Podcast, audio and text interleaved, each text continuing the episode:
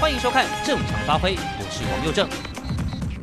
我很遗憾，啊，我也觉得非常非常难，非常非常难过，因为各位观众朋友，我们在疫情爆发，不论是在过去我们看欧美，我们看中国大陆，甚至一年半后，我们现在看我们自己。我啦，哈，我啦，我不晓得关大家一不一样，但我相信我们在场来宾最担心的两件事情，现在正在发生当中，非常非常非常非常的遗憾。第一件事情，大量确诊；第二件事情，开始死一堆人。两件事情都正在台湾发生中。过去我跟一些民进党的朋友聊天哈，我说。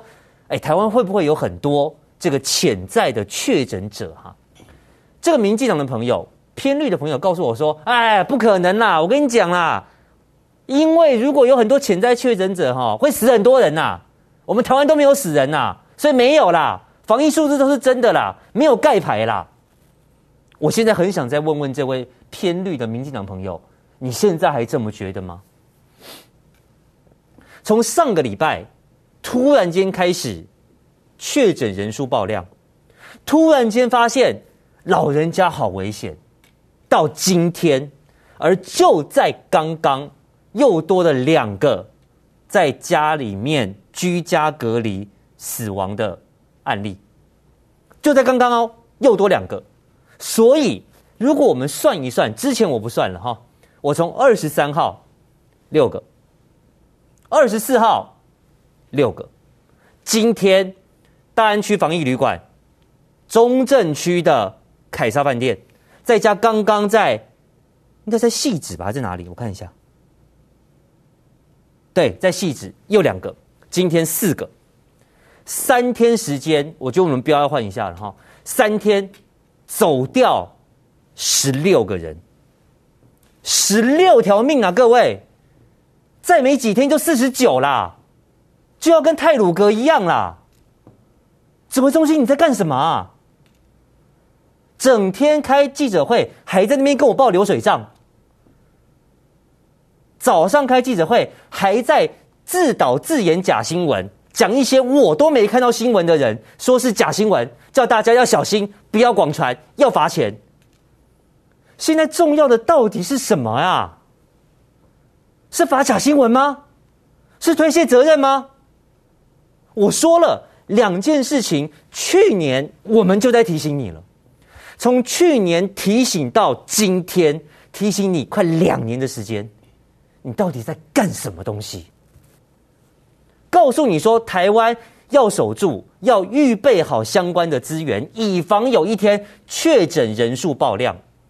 告诉你说，台湾要守住，除了足够的。医疗量能之外，要特别注意可能出现大量的死亡案例。面对重症的肺炎、新冠引发的严重症状，你要提前准备。结果现在呢？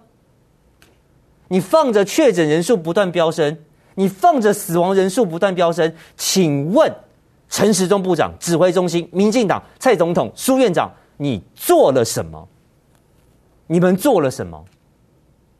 我一直以为什么都没做啊，直到礼拜六，我叹为观止，啊，糟糕，死好多人怎么办？糟糕，确诊一直爆量怎么办？来吧，让我们使出使出一招，跟奇异博士一样的校正回归。我真怀疑陈时中，你的背心里面是不是有一颗时间宝石啊？啊，时间宝石打开。哦，绿色的时间宝石出来，开始转啊转啊转啊转啊！哦，时间倒退，病例数慢慢加回来，太棒了，不会影响股市，太棒了，五二零不会被骂得很惨，太棒了，周末发生，过两天新闻就淡了，你真会算时间啊！不好意思，大家都没忘记，大家都还记得，就因为我告诉你了，今天又是五百九十例。今天又死四个人，加上昨天的、前天的十六条人命了。你使出校正回归之术，然后呢？然后呢？确诊总数是一样的，死亡总数是一样的，不会因为你个别分散人数变少啊，没有这种事情啊。面对校正回归之术，好多的质疑。是，我知道，欧美、日本、韩国都曾经出现这样的状况，因为来不及啊。结果民进党告诉我们说：“对啊，你看欧美、日本、韩国也是这样啊，台湾为什么不行？”哎，你妈好嘞，人家一天是几十万人啊，人家一天是几万人、几千人在确诊啊。再厉害的国家、再强的量能都会来不及筛啊。台湾才多少？你一天才筛多少人？人家几十万在校正回归，你几千人你也在校正回归，你好意思啊？你好意思拿出来说嘴？好意思拿出来搪塞？然后嘞，死一堆人都是老人家。陈时中讲什么？大家可以看一下今天记者会，他在那边淡淡的一句说：“哦，这个哈、哦、都是慢性病了哈。哦”啊，是怎样？有慢性病的老人家得到新冠肺炎该死是吗？应该死是吗？还是你现在告诉我说，我们跟意大利一样啊，跟英国一样啊？哎，不好意思哈、那个重症老人家哦，放游戏啦，医疗量量能有限，救年轻人。如果是你讲清楚，你明天记者会就给我讲出来。我们现在就是学英国、学意大利啦，老人家救不了，放放游戏啦。我提醒指挥中心啊，那些老人家是别人的爷爷啊，是别人的阿祖啊。是别人的奶奶呀、是别人的爸爸、别人的妈妈啊？怎样？老人家的命不是命，有慢性病就该死？你在说什么啊？你有没有想办法去解决这个问题呀、啊？这么多的死亡案例一字排开，你没有发现他们有共通点吗？你没有发现有办法可以保护他们吗？没有，你没有，你只想着怎样压低数字，你只想着怎样平均每天数字不要太难看。你只想着怎么跟上面的老板交代，你根本没有想到确诊者的感受，死亡这些确诊者，他们有多痛苦，他们的家人又该怎么办？你完全没有想。我就问你一个问题：这些在居家隔离的、死掉的、跟家人同住的，请问你指挥中心现在有没有拿出办法来，怎么照顾他们的家人？有没有？我说的照顾，不只是事后的抚恤。事后的帮助，而是在人已经走了，我又跟他住在一起。你有没有想到要怎么样去保护这些死亡确诊者的同住家人？有没有？没有。你根本没有在想，不然你到底做了什么？从上上礼拜周末开始爆出七例、十几例、二十几例、三十例、一百、两百、三百、四百、五百。到今天你做了什么？到今天你做了什么？加强版急动检疫所在哪里？要找军营的闲置空地在哪里？国营试验闲置的大楼宿舍在哪里？在哪里？你讲了一个礼拜了，在哪里？没有，没有，完全没有，你什么事都没有做。校正回归。啊，他们都是老人家，都有慢性病了哈。嘿，好，我再问你一次，所以是老人家，所以有慢性病，死是应该的，活该。啊，反正就对不对？就就就老人家嘛，就就就就就这样吧。怎样？要死一个五岁的，死一个三十岁的，你才在乎，你才会怕。既然这个现象是一个共通现象，你指挥中心就该重视，就要拿出办法。你完全没有，你就是视人命如草芥呐、你就是冷血无情，就是罔顾人命啊！讲确诊者是那个嘴脸，你讲死掉的你也是那个嘴脸。讲确诊者你是那个态度，你讲死掉的你也是那个态度。到底什么意思啊？这些命在你眼中不是命，不值钱吗？更可笑的是，指挥中心不做事，我们的总统嘞，今天发了一张脸书的梗图，居然告诉你说：“乖乖哦，下班不要应酬回家。”蔡总统，我要去哪里应酬啦？我要去哪里应酬啦？餐厅都不餐厅都不能内用啊，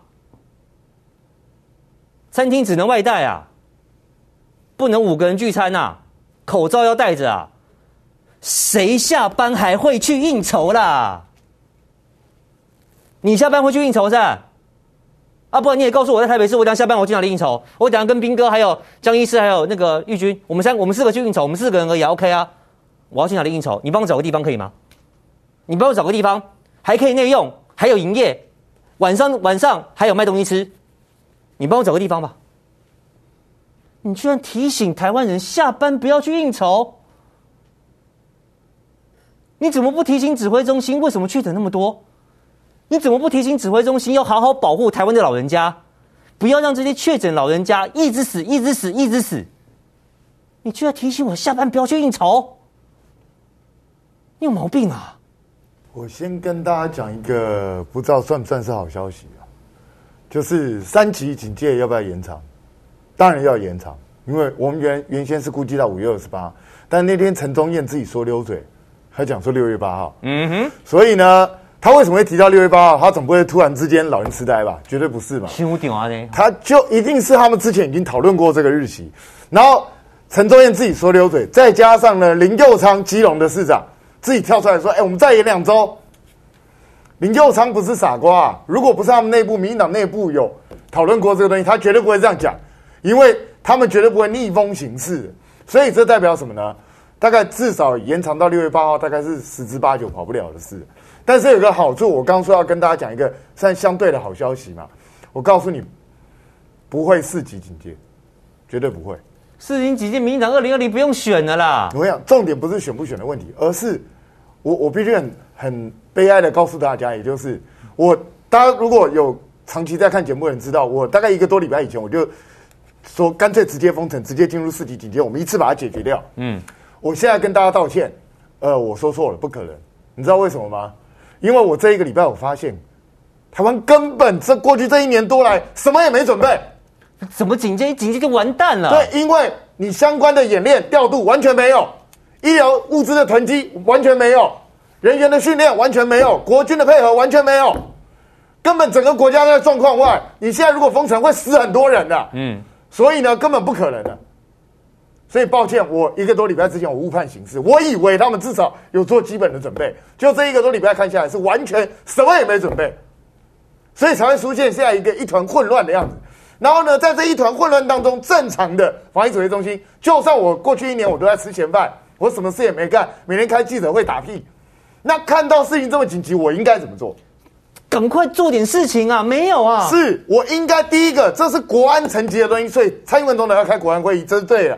然后呢，联络国国防部相关的所有单位，我们能够怎么配合协助地方政府？地方政府需要什么物资？需要什么人力的资源？需要什么金钱上的援助？需要什么物资上的援助？我全部大家怎么样协调？怎么调度？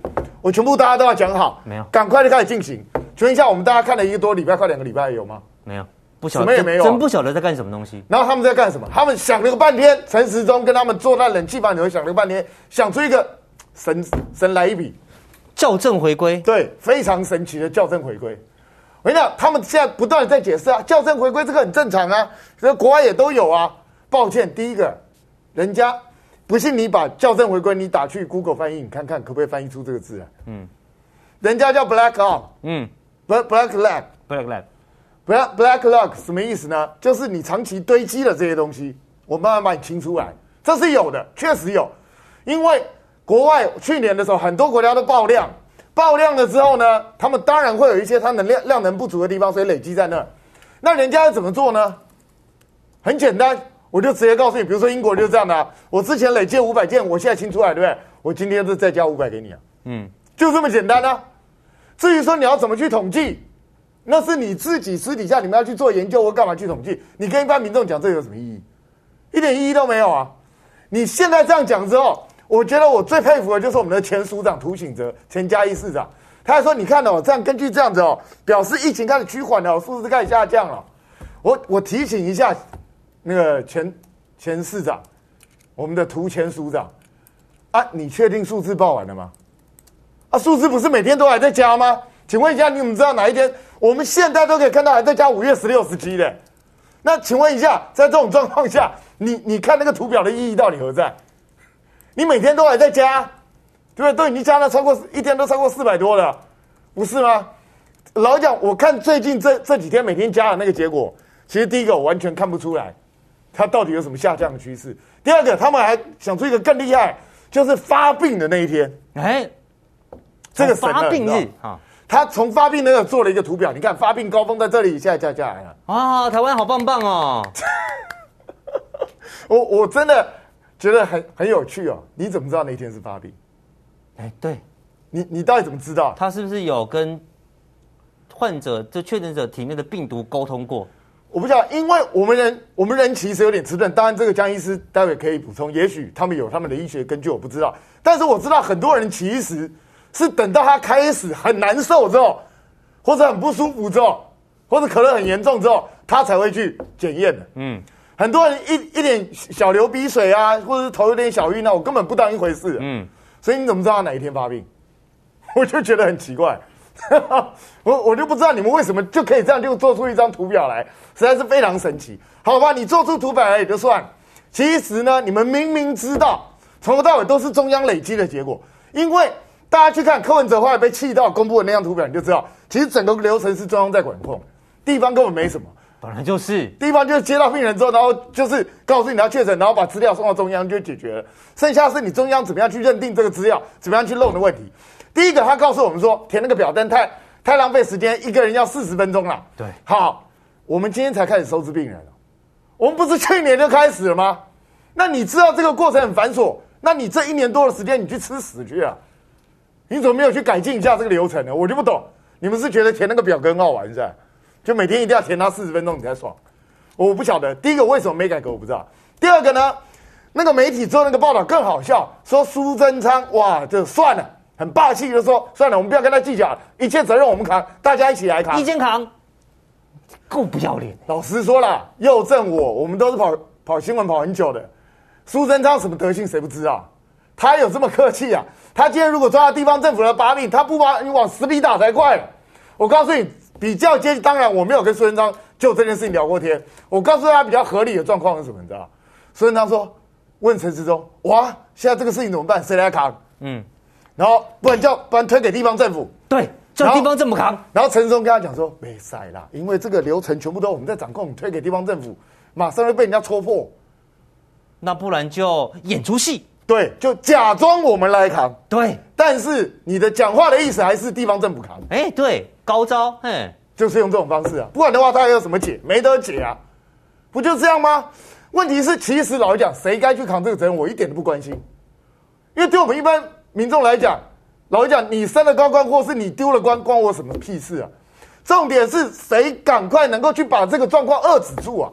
现在很明显，双北大爆发，中南部有没事吗？一样有事哦，还是一样案例一直出一直出哦。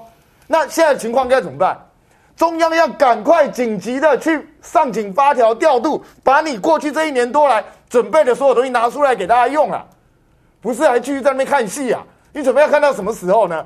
一些相关的，如果说假设过去我们没有管制的，比如说口罩，比如说塞剂，这种快塞剂，你是不是要赶快管制，不能再出口，要留着我们自己要用？哎，人家今天还有网友 po 文说，在国外超市看到台湾做的塞剂啊，啊，一堆一堆，你们要去国外，你还要继续出口吗？我们现在台湾正等着用呢。哎，台湾 can help，先 help 自己人可以吗？然后科批都知道要赶快紧急把一些医护招回来，因为希望增加医疗量能。那中央，你至少可以做一个，比如说快筛团队，因为快筛不是什么深奥的医护了，嗯，所以基本的一般的快筛，你是不是找一批人做训练，我们就可以广设快筛站，直接去筛？哎，斌哥，你傻傻的再筛下去，一天破千，我民进党要不要混啊？我老实讲，就我是很诚恳的告诉民进党哦，你现在觉得我能够压住吗？你再压下去，过就不是一天破千了，搞不好一天破万都有可能。我真的绝对不会。我们这一年多来，我们都看了国外是怎么死的嘛，大家都看得很清楚啊。英国一开始就是这样啊，不想塞啊，算了啦，我们群体免疫嘛。群体到后来，连江省自己都挂。对，就这么简单而已。佛系防疫。对啊，佛系防疫是无效的，这个病毒才不管你呢，就一路冲上去。现在我们最担心的是，到底怎么样去把这个病毒遏制住？哎，台湾今天我们到二十八号，目前到二十八号，我估计啊。到六月八号一点都不稀奇。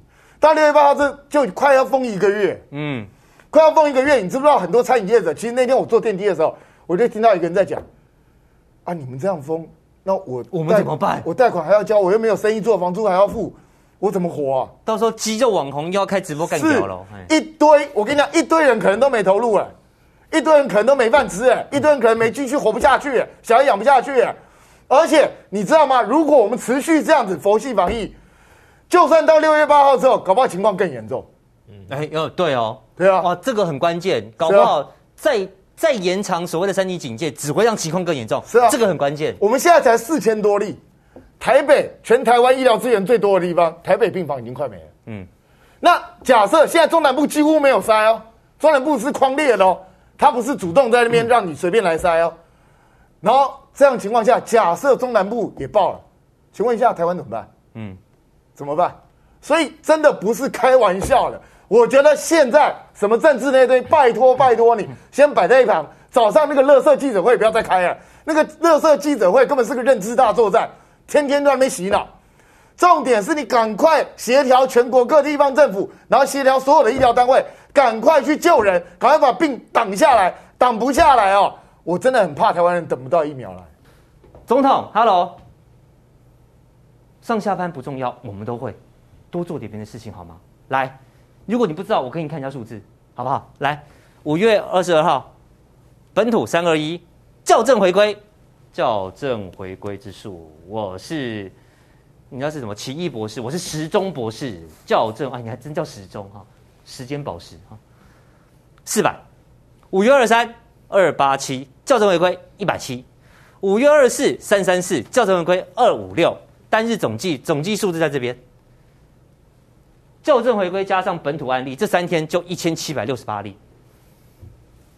各位，这个数字你看起来可能就是呃一千真的好多哦，你要不要看一下确诊跟校正回归的比例，几乎是一样多。换句话说，前几天我们看到的只有实际疫情的一半啊！你以为很安全，只有一半安全啊！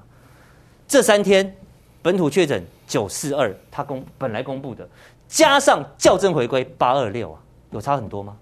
一倍，几乎是一倍啊！你要告诉我台湾很安全？好，校正回归看到没有？看到没有？哦，帅啊！红色斗篷，手上有这个时时间宝石。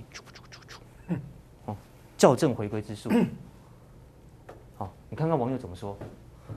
刚滑了一下脸书，都在洗地甩锅给双北，自己玩到没公信力，还怪人民不相信。朝三暮四把你们当猴子耍不行哦，对，把你们当猴子耍。哦，就检验量能不够嘛？你要怪谁？不要批评太多，小心被罚。这是一个准备一年还准备不出来的政府。然后呢？陈时中说中央没有怪地方，你凭什么怪地方？甩锅地方啊！来，苏贞昌，没有人想隐匿疫情，而是因为各地筛检量与行政负担吃紧。好，两个人还一搭一唱，还发那种新闻说他跑去跟他帮双北市长求情，然后他非常非常的近人情，了解双北市长很辛苦，所以他们两个决定，我们不要推，我们就一肩扛吧。啊，时中 can help，赞，是这样子吗？来，柯文哲脸书都告诉你了。在这边，整个流程都是中央负责控管的，没有什么地方没有确实把数字回报中央的问题。谁检查？机关署嘛？机关署验完以后交给谁？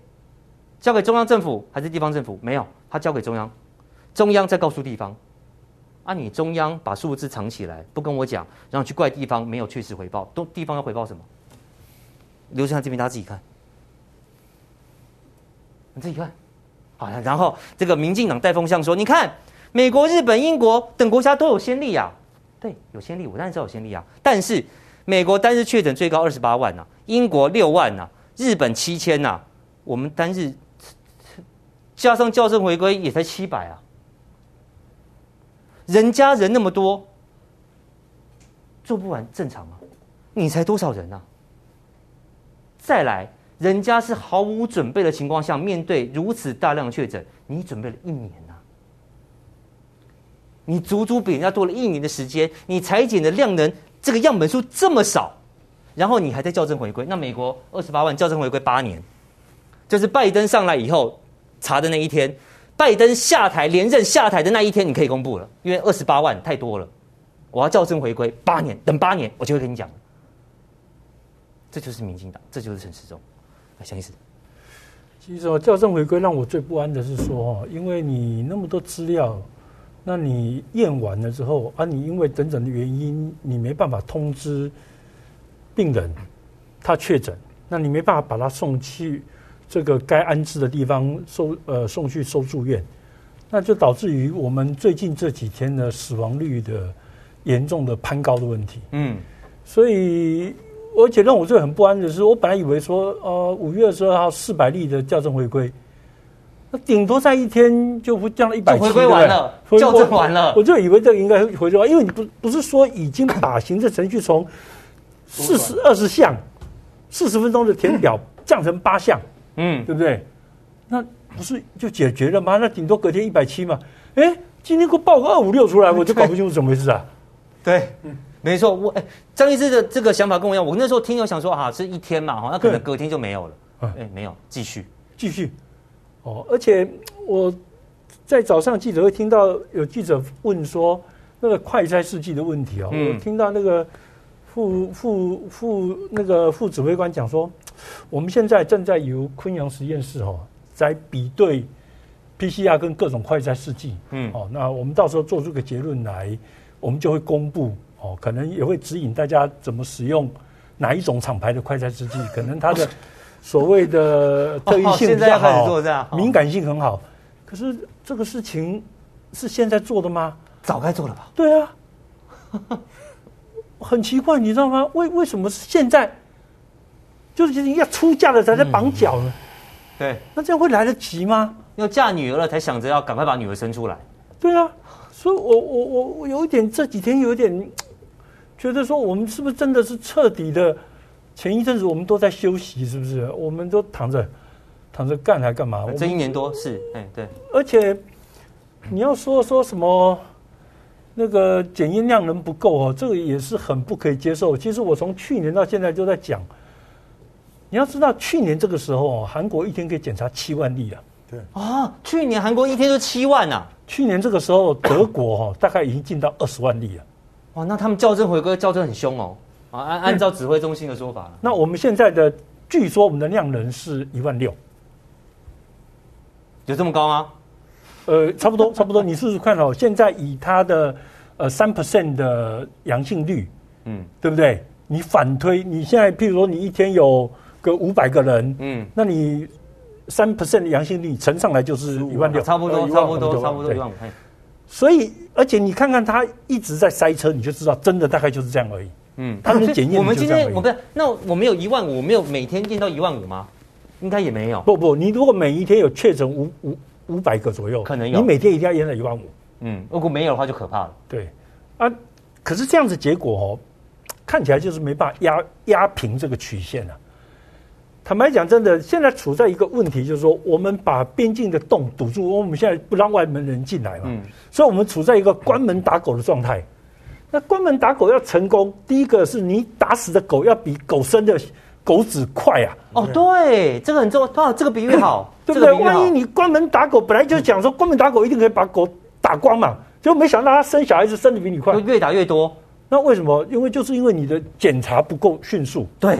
哇，这个说得好。其实，呃，去年韩国也展示一个问题，就是当疫情爆发的时候，我他们那个时候甚至是几千例了哈，他还是用超高量的这个筛检，把这个感染曲线迅速的压平。对，哦，所以去年韩国的确有一段时间压的也蛮漂亮的。嗯，所以你如果说看看别人，学学别人，你可以知道说，其实我们这样做也是。有机会成功，嗯，可是韩国的成功在我们这边，大概如果以这个检验量能是没办法复制的，嗯，而且更糟糕的是说，我也听到礼拜六才在讲说，呃，我们现在决定要哦，就是开放这个 PCR 检验给其他的民间机关，嗯，我听了也是觉得啊，这个时候才考虑这件事情吗？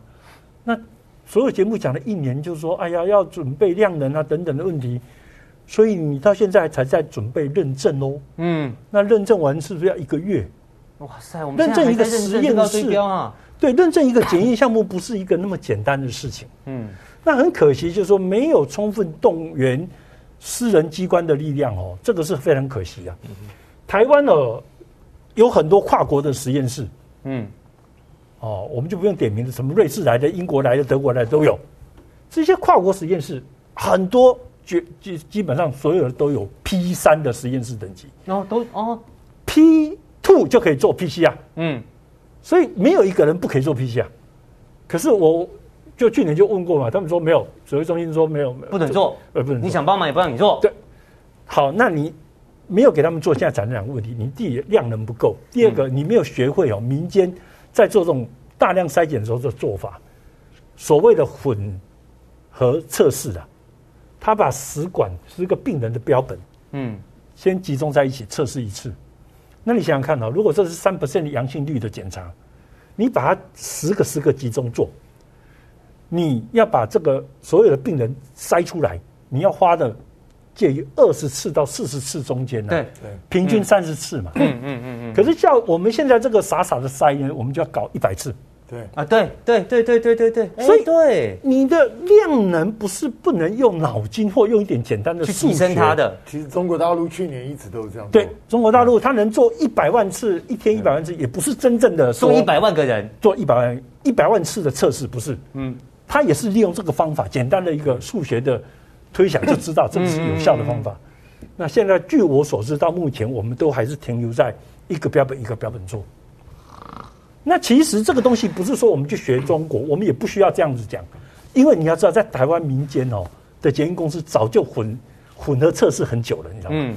你们各位，你们像这种大单位啊，你们不是外包你们的健检给人家吗？嗯。你知道吗？肝功能、肾功能都是这样做的。哦。